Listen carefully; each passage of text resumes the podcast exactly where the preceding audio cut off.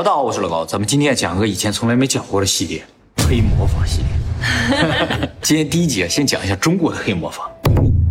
巫蛊之术的蛊，对对对，也叫做蛊毒蛊道，是中国古代存在的一种黑魔法，也就巫术啊。从一般意义上来说，属于诅咒的一种，但是属于比较高等的诅咒。诅咒有各式各样的，这个属于比较高级的。骂人算诅咒吗？则是也是诅咒，对你属于比较低级的诅咒。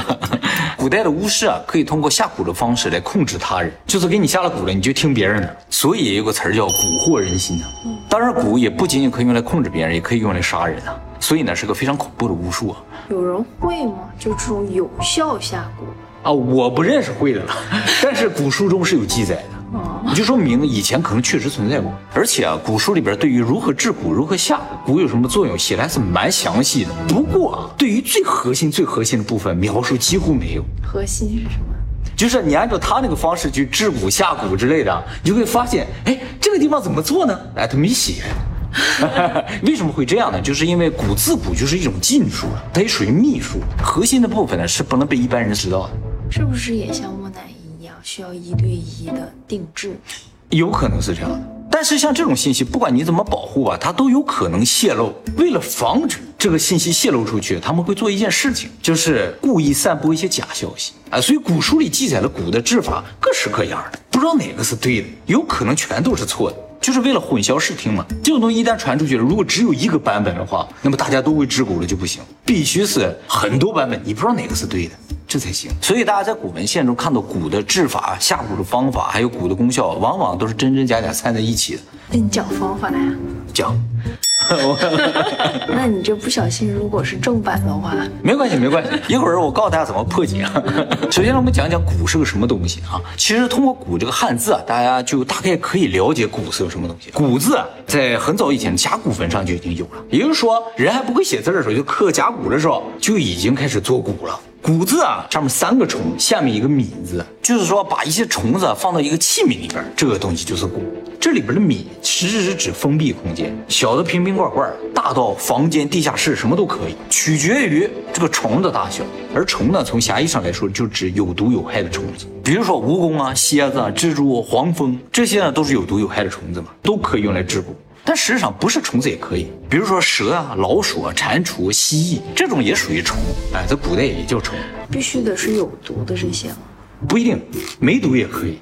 比如说啊，猫啊、狗啊都可以，甚至不是动物也可以，草啊、木啊也都可以，甚甚至不是生命也可以，石头也可以。但是好像说必须是天然的东西，不能是人造的东西。当然啊，做蛊的时候不能够全都是非生物，非生物也好，植物也好，只是陪衬。重要的还是那些毒虫啊，还有毒物，最好是虫子，因为虫子足够小，好养活。蛊做好了要养的，弄个东西太大了不好养呢。好，蛊怎么做啊？就是每年的阴历五月初五的时候，你想做呀？在端午节这一天呢，大家就要把刚才讲起的毒虫啊放到一个密闭空间里面去。放多少毒虫没有限制，放什么也没有限制。放的种类，书上有说八种的，有说十二种的，也有说上百种的，都可以。这个数量会影响什么？你就是做出这个蛊的等级和品质。放的越多越好。放进去之后呢，就有专门的古道师，就是专门做古的一些人啊，用一个法式把你这个罐子也好，把这个密闭空间封起来。封住之后，就把这个东西放到一个隐蔽的地方藏起来。当然，如果你这个是密闭空间，就不用藏了。你比如说地下室什么，不能让别人知道。由于这个密闭空间啊，范围是有限的，而且呢，理论上里边是没有什么食物的，所以原则上这些东西就在里边就会相互厮杀、相互吞噬。经过一段时间之后，这个时间呢也是取决于你要做什么蛊，种类不一样，时间是不一样。比如说七七四十九天，有的一百天，有的需要一年，最厉害的蛊都要一年的。最厉害的也就一年，也就一年。具体需要多长时间呢？由这个蛊道师告诉你。时间到之前，你每天都要到这个罐子或到这个密室前面来进行祈祷。那这个祈祷非常的重要啊，一定要和这个东西面对面，让他认识你，不然的话，你做成这个蛊啊，说不定害你。经过了这么长时间，比如说四十九天也好，一百天也好，一年也好，然后选择一个良辰吉日，把这个罐子打开。如果罐子里面有且仅有一条毒虫存活下来了，那么这个蛊就算做成了；如果没有东西存活下来，这个蛊就失败了。如果活下两个也不行，也就失败了。而活下来这个东西就叫蛊。根据它活下这个东西不一样，这个蛊的名字就不一样。活下一条蛇就叫龙蛊，也叫蛇蛊了。如果活下一个蜥蜴，就叫麒麟蛊；如果活下一个狗啊，就叫颧骨。颧骨啊，传说中啊，骨的种类有几十种，大的有象骨、树骨，小的有草骨、狮骨，就是那个狮子狮骨。那草骨怎么活下来的？草就活下来了，也要厮杀吗？不用厮杀。哎，其实这很重要啊。为什么会有草骨？就往里放草或者放非生物，就是因为做骨太困难了。就是你想想，正常这个密闭空间，你放十几种东西，它能挺那么久吗？四十九天、一百天，不可能。为了做骨一定成功，有时候就会往里放一些容易活的东西，比如说草，比如说石头，石头是不会死的。如果你放石头的话，这个骨就不会失败，就会形成石骨。这是自己骗自己。对，但是石骨没有灵性，所以啊，一般没有什么用的。最好是生命体，而且最好是特别强力那种动物。最常见的就是蛇骨，还有就是呃就是龙骨，还有麒麟骨，所以比较常见。那如果我放了力气，还有一百天的狗粮呢？那就是全骨。当然啊，骨是我们对它的称呼了。人家古道中的人不管这个东西叫骨，人管这个东西叫神灵。就是我们通过法事造出一神灵来。骨是一种不好的东西嘛，人不觉得这个东西不好，人管这叫神灵。有点像泰国他们请的那个佛牌小鬼一样啊之类的，非常类似。这也是古术里边最不可思议的地方，就是他通过生命体创造出了另一个生命体，哎，算是生命体吧，也不知道是个什么东西，反正不是物质世界的东西。而骨这个东西实质上就是一个灵媒。它是个媒介，你就可以通过这个灵媒操控其他人的精神。哎，你操控人家的精神，只能用精神世界的东西，不能用物质世界的东西。就是可以用钱之类的。哎，我跟你讲，钱其实是灵媒，你知道吗？是吧？啊，一会儿我会讲到的啊。所以可以是鬼推磨。对，它并不是物质世界的东西。所以你上寺庙里都扔钱嘛。为啥扔钱？因为钱是灵媒，可以可以扫码 啊，就可以扫码。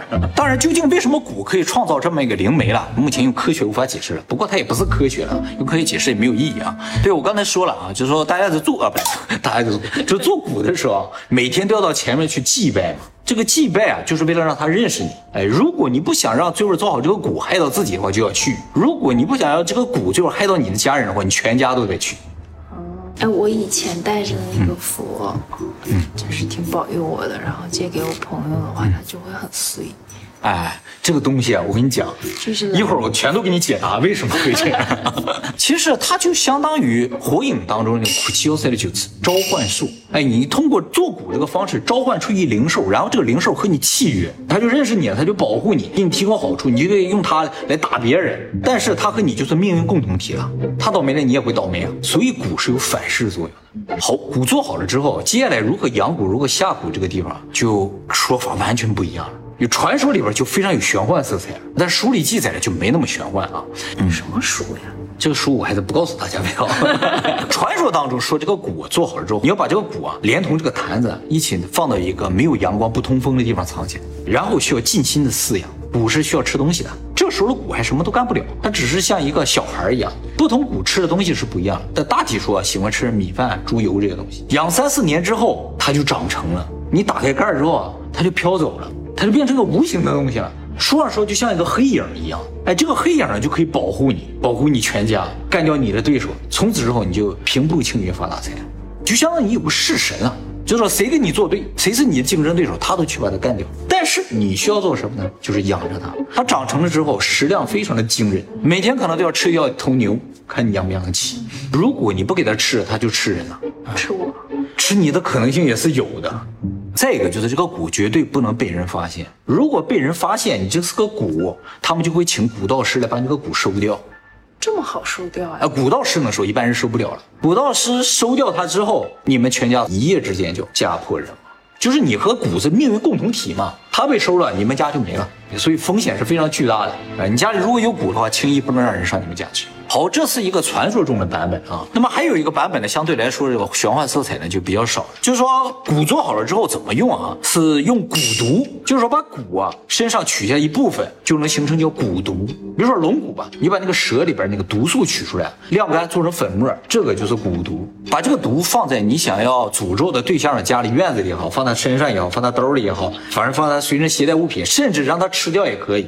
之后呢，这个人就被你下了蛊。下蛊之后的效果啊，因蛊不一样，效果是不一样的。最常见的是龙蛊，就是害人嘛，就让这个人死掉。就是你吃掉之后啊，慢慢慢慢的，你全身上下就开始疼，像无数的蛇在你身体游动一样，最后边疼死。这就是蛇蛊的作用。风蛊，你这会儿死就会像无数的黄蜂蛰到身上那种疼痛而死。尸蛊就会全身痒痒死，没有任何办法，怎么挠都没有用，恐不恐怖？说到这儿，大家可能会觉得这个和下毒有点像，但其实是不一样的，结果可能一样，但过程是不一样。下毒是直接要对方命。而下蛊呢，是让对方慢慢痛苦而死，就是看你想不想折磨对方，想以什么方式折磨对方。下毒犯法，下蛊好像不犯法，是吗？下蛊也犯法一样的。古代啊，发现谁制蛊，直接就砍头了，就这么用。现在不知道，法律里应该是没。那我就下蛊了，有人来抓我吗？应该是没有。很好，这是法律的漏洞。还有一个非常明显的区别和下毒啊，就像你说的，毒物它会有证据。就是这个人明显有中毒的迹象，但是蛊没有，蛊它根本就是无形的东西。就是我刚才说那蛊毒，你感觉像一个粉末在吃的时候会留下一些，没有，这个东西是检测不出来的，它根本上就是一种精神世界的东西。你感觉无数的蛇来咬你，或者什么有麻风来蛰你之类，这都是人的感觉，一种幻觉，因为这种幻觉而死。所以非专业人士是看不出你中了蛊的，只是觉得专业人士能看出来。对对，蛊道士能看出来。就是一旦你家里有个人突然因为奇怪的病还暴毙而亡的话，你请古道士来看。古道士一看，有蛊，嗯，也是会下蛊的吧？对他们也是会下。还是他最厉害呀？对呀，古道士当然厉害了，他们会治蛊，会下蛊，会收蛊，都会的。哎，而所有一条龙，一条龙服务。所有蛊当中最有名的一个蛊，也最难治的一种蛊，叫金蝉蛊。这种蛊特别在什么地方？它不是让人浑身难受，它是夺取他人的财产。哎，让你穷死，懂吧？哎，也就是说，它是一种控制财运的蛊。那这种蛊一般是下到超级有钱人身上。没错，其实根本上而言，蛊这种东西啊，就是贵族阶级、有钱人之间互相害你害我之间用的东西。老百姓是不会被下蛊，做个蛊多困难呢，要养着多花钱呢，怎么可能用在老百姓身上呢？对，哎，就是有钱人之间互相害，必须有钱我才会用金蝉蛊来害你。把你的钱、你的地位、你的财运什么都弄到我身上，所以能被人下金蝉蛊，说明你有钱。蛊的可以拿出来吹一吹的。对对，绝对可以拿出来吹的。我被下了金蝉蛊啊！由于它可以控制财运，所以啊，以前用在这个财团之间、地主之间，甚至国家之间。股份有限公司，股份有限公司嘛？对吧，哎，就是干这个。老百姓之间是不会用金蝉蛊。那么做金蝉蛊啊，是需要一年时间的，呃，最长时间啊。而且它这个做法非常的神秘，因为啊，它里边有一样东西啊很难获得，就是这个金蝉。金蝉是什么东西啊？是一种传说中的生物，叫石锦虫啊，金色的，长得跟蝉一样。如果你做了股里边最后这个石锦虫赢了，那就能形成紧张。但是这个家伙很难赢。就算你找到这玩意儿，他也不会赢，你就很难做成啊！你可以故意配一些比较弱的东西，让他能赢啊！他这边只要能活下来就行。一年，他要在里边一年活下来，很难的啊！这个金蝉蛊做好了之后呢，金蝉就会和你形成一个契约。真有这种东西吗？不，没见过呀。这是书里边写的传说中存在的一个东西。这个契约呢，包括三条内容，就是说他帮你获得目标的财产或者别人的财产，让你不断的发财，但是你要付出三个代价。第一个代价呢，就是获得金蝉蛊的人啊，只有三种结局：孤、贫、夭。孤独而死，贫穷而死，或者早亡，就这三个结果。那是挺惨的。对呀，下蛊的结果都会很惨。不过有解的方法，一会儿我告诉你啊。第二个呢，就是一直要喂养这个金蚕，这和其他的蛊是一样，就要一直养着呢啊。你不养它，它就杀你，就直接到第一条了。你选吧，三。而金蝉吃的东西非常特别，它吃丝绸，嗯，所以养起来是蛮贵的。不过考虑到它能帮你获得无限的财富的话，应该还是可以养得起。这一条不算什么难事儿。第三个比较难，就是获得金蝉蛊之后，你必须每年杀一个人啊，谁都可以，仇人也可以，家人也可以，自己也可以，都可以。如果你不杀的话，他就杀你。也就是说，如果你获得了金蝉蛊的话，你就需要一直害人。你有没有这样的决心去做这样一个蛊？而且自己不得好死。图什么呀？图过程呗，无限获得财富。而且我刚才说了，金蝉蛊是有解的方法的。哦，你可以解掉的话就无敌了啊！有人可能会想啊，就是说，如果获得金蝉蛊、获得财富之后，我把这个金蝉干掉行不行？干不掉啊！它压根就不是物质世界的东西，你干不掉它。但是它能吞噬你的灵魂，可以干掉你。好，接下来说重点了啊，就说这个金蝉蛊怎么解？金蝉蛊呢是所有蛊中少数的拥有完美解决方案的这么一个蛊。你不需要继续养它，也不需要承受孤贫夭的这个结局。要想解除金蝉蛊的这个契约的话，就要使用另一个和它配套的金属，嫁金蝉，就专门为它设计这么一个金属，别的没有啊，没有嫁狗、嫁猫、嫁龙、嫁虎的没有，只有嫁金蝉。通过嫁金蝉术呢，就可以完美解除你和金蝉之间契约，把这个契约转嫁给他人。嫁金蝉的过程是这样的，就是首先找到一个盒子，然后啊，在这个盒子里把金蝉放进去。金蝉其实已经是无形的东西了。传说中金蝉做好了之后要放到香炉里，而这里边炉灰就是金蝉。哎，把这个香炉放到这个盒子里，然后放进去一些金银财宝。有的书上说要把你通过金蝉获得的所有金银财宝全部放进去。啊，嗯，但大部分书上说啊，就放一些就行。然后把这个盒子啊扔到路边等人来捡，谁捡走了，这个金蝉就归谁啊。哦，而那个人重新开始继承你三条。不过那个人有可能不识货，他不知道这是金蝉，那他就会死。他会死啊？对，谁捡谁死。所以不能轻易捡，你得识货才行。你看一堆财宝说，哎呦，好了，拿回家了。其实里边有个金蝉，你不知道就完了。你没有继续喂养金蝉，它就干掉你，就是这样。喂呀，给它丝绸啊。可是它是精神世界的东西。那香炉，你往那放香炉，它就会吃掉你的丝绸。所以，单纯从获得谷的角度来说的话，捡是最容易的，但是风险还是蛮高的。反过来说啊，就是扔啊，也是有难度的。就是说，人不一定有人会捡，一旦没人捡，过了一年你就得死。可是它跟很多财宝放在一起，肯定会有人捡。没人发现，你放在一个箱子里的话，人看个箱子我就没捡的话，的可能性是有的。或者有人知道这是金蝉蛊，故意不捡啊，可能性也是有。那宝藏那些箱子是不是都是金蝉蛊呀？说不定就是呢，是吧？那我只捡走财宝，不捡金蝉行不行？这个老祖宗已经想到了，这算不行的。谁捡财宝，金蝉就去了。哎，当然捡的这个人如果在半道后悔了，可以直接扔掉，没有问题。还没有转嫁，原则上这个金蝉必须到家才行，他才能认这个家，认这个主人，才能达成契约。那直接捡完之后交到警察局呢？嗯，那就嫁给警察了。会吗？